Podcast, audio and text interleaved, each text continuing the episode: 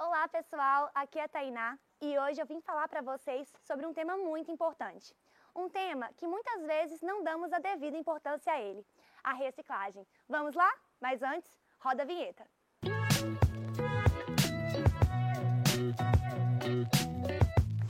Antes de começarmos, eu quero te fazer uma pergunta. Você separa o seu lixo para reciclagem? Com o avanço tecnológico e o crescimento populacional, tem se produzido mais e mais lixo a cada dia. Por conta disso, a reciclagem tem sido cada vez mais necessária. Você sabia que o Brasil produz cerca de 82 milhões de toneladas de lixo por ano? E apenas 2% desse lixo é reciclado? Com esse dado, a pergunta que fica é: para onde vai o restante desse lixo? Sabemos que a maioria das pessoas já entendem um pouco sobre reciclagem, mas hoje queremos trazer uma outra perspectiva sobre o assunto. Por isso, trouxemos dois convidados muito especiais a Daniela, que é técnica de apoio na Ascanave, e o Hernani, que é professor de Engenharia Civil e Ambiental aqui na Univale. A Daniela já está lá no estúdio nos esperando. Vamos lá? Ei, gente, chegamos aqui na rádio agora, junto com a Dani. A Dani, que é técnica de apoio lá na Ascanave, é, e ela vai falar um pouquinho pra gente, né, se apresentar, e falar um pouquinho pra gente aí o que, que é a Ascanave, o que, que ela faz em Valadares. Então é isso, Dani, se apresenta aí pra gente, por favor. Oi, a Ascanave, é, ela surgiu né, há 20 anos e ela iniciou a, a, partir das famílias que já trabalhavam no lixão. Né? Hoje, Valadares não tem mais é, o nome lixão. Tá? Mudou, agora é área de transbordo dos resíduos sólidos. E aí um grupo de apoiadores né, do Centro Mineiro de Belo Horizonte, junto com algumas pessoas da Igreja Católica, da Caritas aqui, e outros parceiros, fundaram a associação. Né? Começaram a trabalhar com esses catadores até formar uma entidade sem fins lucrativos, que hoje é a Associação dos Catadores, Ascanave. Ah, legal. É, e assim, Dani, eu acho que uma, uma coisa que a gente às vezes confunde, né? A Ascanave é um local, não é lá que a reciclagem ela é feita. Lá é, coleta o material, leva para lá e faz a, a, a, separação. Como que é feito? Como que ela atua hoje?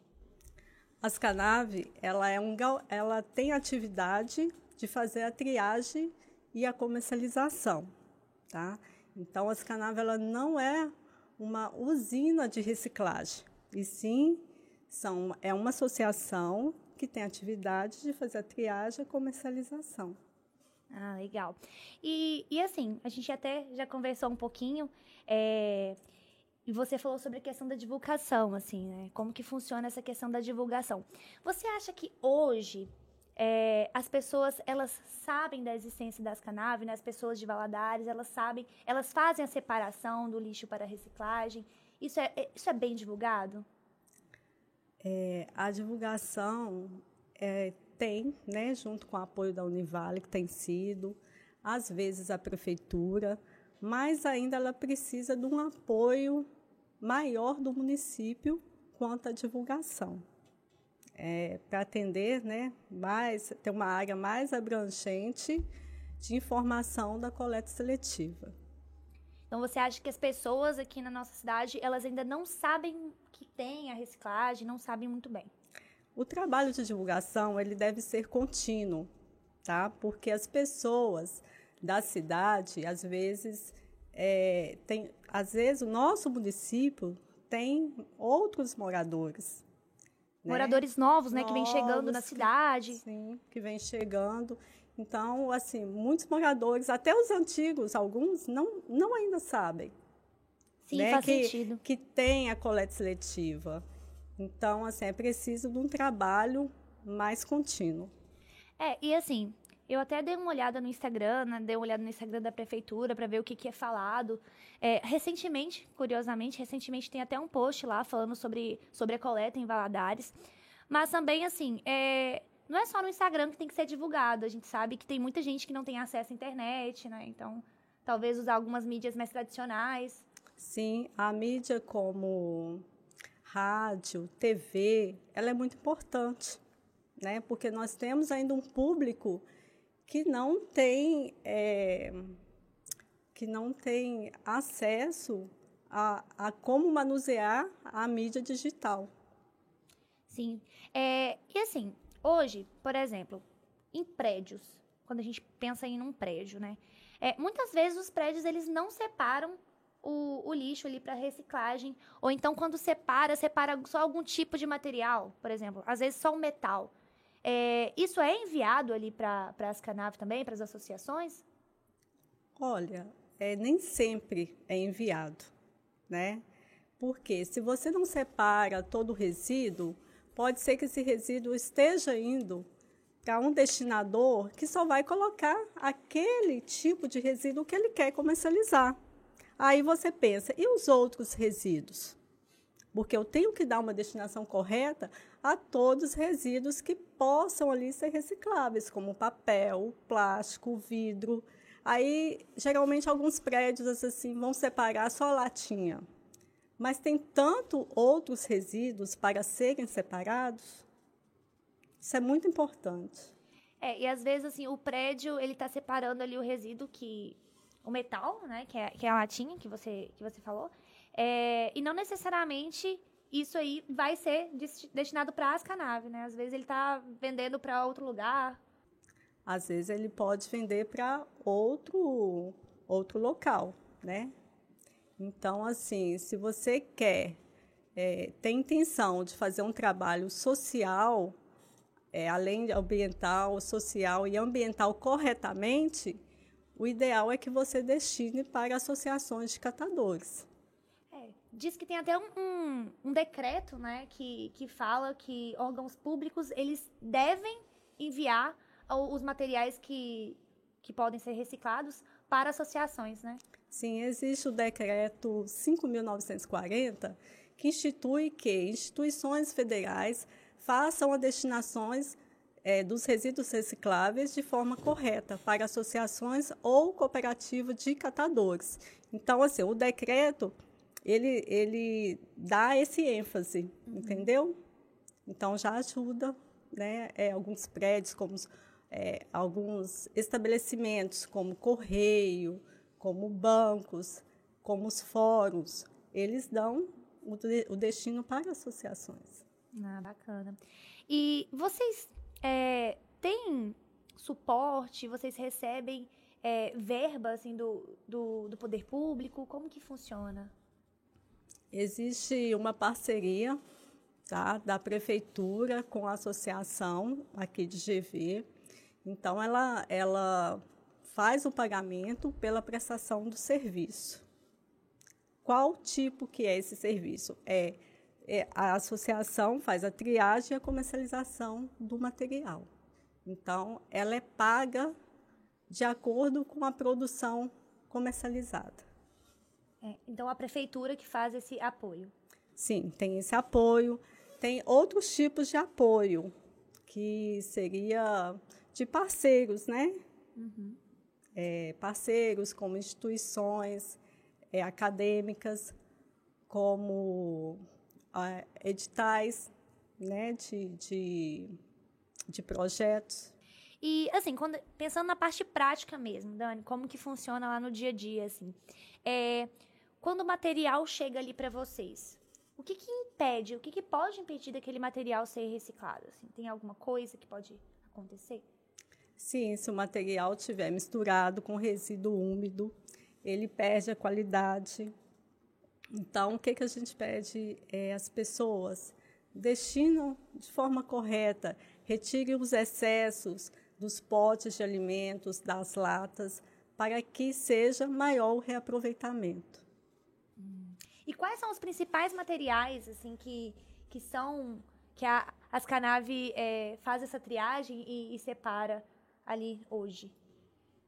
Quais os materiais? Isso. Quais são os principais materiais que vocês separam para Olha, fazem a triagem, né? Sim.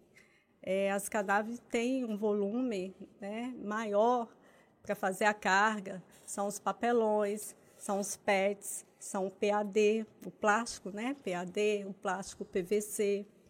E também tem é, o container né, cheio de sucatas, de metais, é, ferros, né? além de dos vidros. Também tem bastante volume de vidro. Você falou, é, Dani, dessa da, da questão social é, da, da, reciclagem, né, da, da coleta, da triagem que vocês fazem. E você também citou que a Univale é uma grande parceira né, dos associados hoje em dia, que vocês acabam recebendo aí diversos serviços. Quais são os tipos de serviço que a, a Univale acaba auxiliando vocês hoje? É, a Univale, ela há anos né, tem a parceria com as Canave.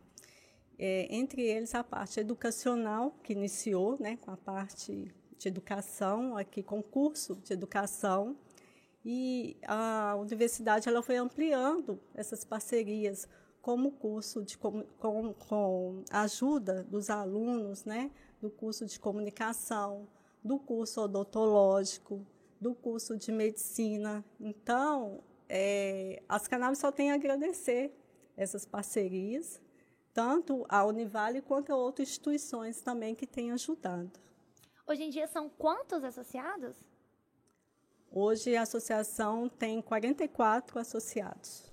É, é, eu acho que foi isso, assim, acho que foi uma conversa bem legal, assim. Tem alguma outra coisa que você acha que seja importante falar para as pessoas, que elas precisam saber, conhecer é, e entender sobre a Ascanave? Sim, é importante. É importante que é, as pessoas saibam o dia correto é, de dar a destinação aos resíduos recicláveis. Isso ela, tem, ela pode saber através do Departamento de Limpeza Urbana né, da nossa cidade e fazer a separação correta, não enviar madeira, borracha, é, também tem, tem outros rejeitos, né, lâmpada, que é um resíduo contaminante, não pode ser enviado para a coleta seletiva.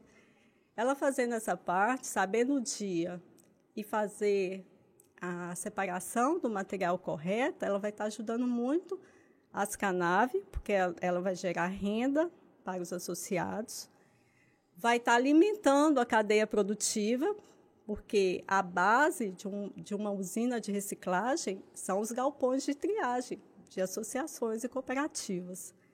E também ela vai estar ajudando ambientalmente, né, de forma o meio ambiente em relação a reduzir que esse tipo de resíduo seja aterrado, né? Reduzir a maior extração da matéria-prima para se fazer um produto.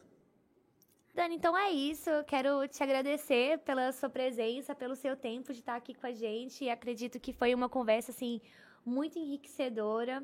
Acho que realmente o que você falou sobre a gente precisar divulgar melhor, né? É, deixar isso mais em evidência. E não só no campo digital, nas mídias tradicionais mesmo, para a gente conseguir atingir o maior número de pessoas.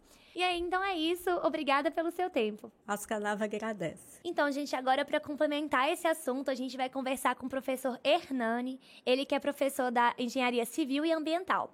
Vamos lá? Bom, gente, então estamos aqui na rádio com o professor Hernani, é, pesquisador na área ambiental. E é isso, Hernani, se apresenta aí pra gente, por favor. Então, eu sou o professor Hernani, coordeno hoje o curso de Engenharia Civil e Ambiental da, da Univale. É, também leciono no, no, curso de Engenharia Civil, Arquitetura, né? E estou aqui para a gente conversar. Hernani, muito obrigada por ter aceito esse convite, tá? É, bom, assim, para começar, eu queria falar com você um pouquinho sobre assim, né? A gente sabe que hoje em dia cada vez mais lixo tem sido produzido no mundo, com o avanço tecnológico, essa questão aí da obsolescência programada das coisas e também com o crescimento é, da população, assim. Quais são as principais consequências é, que o mundo tem tido por conta dessa grande produção de lixo? Então, essa é uma ótima pergunta. Quando a gente fala de geração de resíduos, né, produção de lixo, a gente tem que colocar, por exemplo, o nosso dia a dia, o nosso cotidiano, né, na, na, na pauta para ver o que está rolando com dentro da nossa casa. Pode começar por aí. Se a gente pegar, por exemplo, a questão da obsolescência programada, a gente tem exemplos para falar, por exemplo, celular, TV, chega a ponto de carro, moto, né? É muito mais descartável do que antigamente. Mas mais sério que isso é o seguinte: a quantidade de materiais novos que chegam hoje né, para a gente, no nosso planeta. E aí a gente tem que pensar o seguinte: não existe lá fora. Né? Então, quando a gente trabalha com a quantidade muito maior de produtos chegando, fica muito mais difícil, fica muito mais complexa a equação da gente conseguir é, segregar todos esses materiais. Né? Então, a gente pode dar exemplo de plásticos. Né? Se você pegar, por exemplo, a linha de plástico de quem tem criança pequena, você chega no, na farmácia e vai ver várias chupetas, lavadeiras, enfim, escrito lá, livre de bisferol. Bisferol nada mais é do que um material para dar aquele brilho, aquele, aquela aparência mais bonita, de, né, para parecer novo por mais tempo. É cancerígeno. Então é por isso que, ele, né, que, esses, que esses materiais eles são isentos, são registrados pelo Imetro, né, a, a questão né, desse, desses registros mas e o pessoal que importa né, clandestinamente o material? Então isso tudo chega na conta né, de quem recicla ou de quem tenta reciclar ou de quem não faz nada. Né? E quem paga essa conta no final é o nosso planeta. Né? E aí você falou até que cada vez mais a gente tem tido acesso a diferentes materiais e existem até algumas coisas que eu vejo que a gente não sei, né? Eu tô falando da minha experiência pessoal, que às vezes a gente não sabe onde jogar, né? Claro que o fora, como você mesmo disse, não existe, mas onde eu jogo? Por exemplo, eu tenho mais ou menos uns cinco celulares dentro da gaveta antigos que estão lá, porque eu não sei onde eu jogo, como eu posso jogar fora, não tenho muito acesso a isso, então eu fico acumulando esses celulares de várias gerações aí para ver assim que que, que eu vou fazer com isso. Você acha que isso também, por exemplo, o lixo eletrônico, assim, você acha que falta informação das pessoas em saber como elas podem descartar, onde elas podem descartar esse lixo? Com certeza. A gente precisa nem pegar, que é mais complexo quando a gente fala de lixo eletrônico, né? Do mesmo jeito que a gente pega, pode ser uma placa do seu celular ou de um computador antigo, ali tem metais pesados. Tem metais pesados que eu posso exemplificar como ouro, como prata, como chumbo. Então, assim, tem metais mais é, preciosos a nível de preço de, de, de, mercado, né? e tem outros que são altamente contaminantes. Né? Eu vou contaminar solo, água e por aí vai. Então, assim, essas informações são muito complexas. Se eu chegar a falar assim, olha, como é que descarta uma pilha? E por que, que eu tenho que descartar essa pilha? São informações né, básicas que faltam. Né? E aí isso a gente tem que trabalhar muito dentro de, uma, de um norte para gerenciamento de resíduos, que é a Política Nacional de Gerenciamento de Resíduos, que é a Lei 12.305. Ela é de 2010. Se você quer tirar uma dúvida qualquer, como que eu descarto, o que, que eu posso fazer isso, o que, que é logística reversa, como que eu descarto material de construção civil, fiz uma reforma na minha casa, ou fiz uma reforma aqui no estúdio, como que eu trabalho com essa madeira, com isopor, está em tudo dentro dessa Política Nacional dos Resíduos Sólidos. Esse é o norte. Né? Então, falta o conhecimento. Né? Mas aí, eu acho que mais para frente a gente vai tocar nesse assunto, mas eu acho que ainda vai um pouquinho mais do que só consciência. Não faz sentido, assim. E agora que você falou, assim, né, sobre esse local que a gente pode ir, para você, só pra gente entrar numa ideia de que às vezes a gente realmente não tem muito conhecimento, ou, ou pelo menos não sabe. Eu precisei jogar um sofá fora. Um sofá. E eu não sabia o que fazer com aquilo. E eu perguntei para várias pessoas, eu perguntei assim, para quem você vai conversar, né? Mãe, eu preciso jogar o meu sofá fora, o que que eu faço? Perguntei para os meus vizinhos, que eram os mais velhos, e eles falaram comigo assim: coloque na porta da sua casa. E assim, é curioso porque a gente vê que tem muitos sofás na beira do rio, né? Não sei se as pessoas têm esse hábito assim, mas por exemplo, a gente é comum a gente ver sofá na beira do rio. E, e esses materiais maiores assim, nesse local aí que você está dizendo, eu também encontro como descartá-los? Encontro. Mas, por exemplo, vou dar um exemplo aqui de Governador Valadares. Tem espaços que são próprios para esses descartes, que são chamados de PEV, que é o ponto de entrega voluntário. Né? Você pode levar o seu material até lá, seja lá seu sofá velho, o resto de, de uma reforma, azulejo, né? são materiais maiores. E tem acordos que certos bairros, presidente de bairro tal, faz com a prefeitura que ela faz aquele, aquela geral. Tem um, um final de semana ou final de mês, que eles, olha, coloque seus móveis antigos assim na porta que o caminhão vai passar dentro do, do horário tal, do dia tal. E aí o caminhão passa e esse caminhão leva para esses pontos. Né? E esses pontos eles são dados, posteriormente eles são destinados da forma correta. Então, assim, são muitas informações e essas informações elas variam muito de local para local. Né? Dentro da mesma cidade podem ter várias informações não equivocadas, mas dentro da realidade ou de um bairro, ou de um setor, ou de uma cidade. Então, a importância de saber, de estar atento, como que funciona o gerenciamento de resíduos do, da sua localidade, seja do seu bairro, da sua rua, é muito importante. Se a gente pegar, por exemplo, coleta seletiva, na minha rua passa quarta e sexta, na sua passa terça e quinta, né? Então, assim, é a mesma coleta, mas esses dias são alternados. Então, o gerenciamento de resíduos ele não é padrão. É muito é, é muito comum. Ah, na cidade X funciona que é perfeito. No sul do país, o gerenciamento é melhor do que no Nordeste, no Norte, enfim. Mas não, não dá para generalizar. Não dá para eu pegar um exemplo, né, um modelo de gerenciamento de resíduo de uma cidade e aplicar em outra. Né? Porque o que muda é a forma de consumo, a, o PIB. Né? Então, assim, é, o número, de, de, o número de a população da cidade, isso tudo interfere no gerenciamento de resíduos. Então, cada caso é um caso. Mas aí você acha que aqui na nossa cidade, é, pegando a, nossa realidade, assim, isso é, é bem divulgado, assim? É, a gente tem acesso à informação? A gente tem que procurar a informação. Procurar, mas, é, mas não é no Google, né? Não, não. E, e eu acho que deveria ser muito melhor divulgado. Né? A gente, às vezes, eu falo com meus alunos, falo com, com amigos que muitas vezes falam, ah, falta uma consciência. Não é questão só de consciência, né? mas você tem que ter um conhecimento. Ninguém pode falar assim, olha, eu não gosto disso, eu gosto daquilo, sem conhecer. Né? Então, eu acho que falta sim a questão de divulgação, né? E aí cabe uma minha culpa aí, né? Minha, sua, né? De quem está nos ouvindo, de fazer mais né, ter uma mudança de atitude em prol do gerenciamento de resíduos. É, você falou de atitude e, e consciência, né? E é, é, até um ponto que eu queria entrar, porque assim, acaba que todo mundo sabe um pouco sobre como separar o seu lixo. Todo mundo tem pelo menos assim, um mínimo de consciência de que precisa ser feito e que deve ser feito, enfim. Mas, igual você falou, às vezes falta atitude. E o que, que, você acha assim que impede as pessoas de, de tirar um tempo do seu dia para ir lá e separar seu lixo? Tempo. Tempo? Tempo. Vamos fazer o seguinte: você veio para a universidade hoje e aí você acordou um pouquinho atrasado.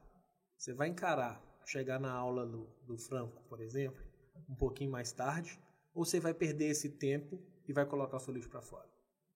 Ou você vai chegar no horário e vai colocar esse lixo fora fora do, do dia de coleta ou fora do horário do caminhão. Então, isso acontece muito. Então, tem, uma, tem um pesquisador que trabalha com gerenciamento de resíduos chamado Maurício Waldman. E aí, numa palestra dele, ele falou de uma síndrome chamada BIMB. É um acrônimo, se a gente colocar, né, traduzir para o português, esse MIMB, é não no meu quintal. Aí eu dou um exemplo. É, te faço uma pergunta. Um, um aterro sanitário é importante certo? Uhum. É uma estação de tratamento de esgoto para o município. É importante, certo? Certo. Um presídio. Importante. É importante. Você queria ter isso no fundo do seu quintal? Uhum. Pois é. Então, assim, isso é muito importante. Quando a gente fala a questão dos resíduos, a gente tem uma facilidade no seguinte. Quando passar um caminhão de lixo, faz esse teste. Quando você tiver uma pessoa próxima e o caminhão estiver coletando o lixo. Se o caminhão pegar a sacolinha dela, ela dá a última olhada para a sacola, tipo assim, e dá aquela parecida assim, aquele alívio, assim, foi. Como se aquilo ali fosse um, um, outro universo. Colocou ali dentro do caminhão, prensou, acabaram os problemas. Uhum. Eu joguei esse lixo por além. Não é por aí. Ali só começa o processo. Então, o processo de destinação final de qualquer resíduo depende de quê? Do resíduo. Porque a gente tem uma caracterização, uma classificação dos resíduos conforme o próprio resíduo. Né? Óleo é uma coisa, papel é uma coisa, plástico é outra, vidro é outra, é, resíduos de saúde é uma outra. Então, cada um tem o seu destino certinho. E aí, voltando lá no começo da nossa conversa, quanto mais material novo chegar no nosso mercado, nas nossas mãos, maior fica esse leque. E mais complicado fica da gente conseguir separar cada um no seu quadrado. Não faz todo sentido. E assim, né?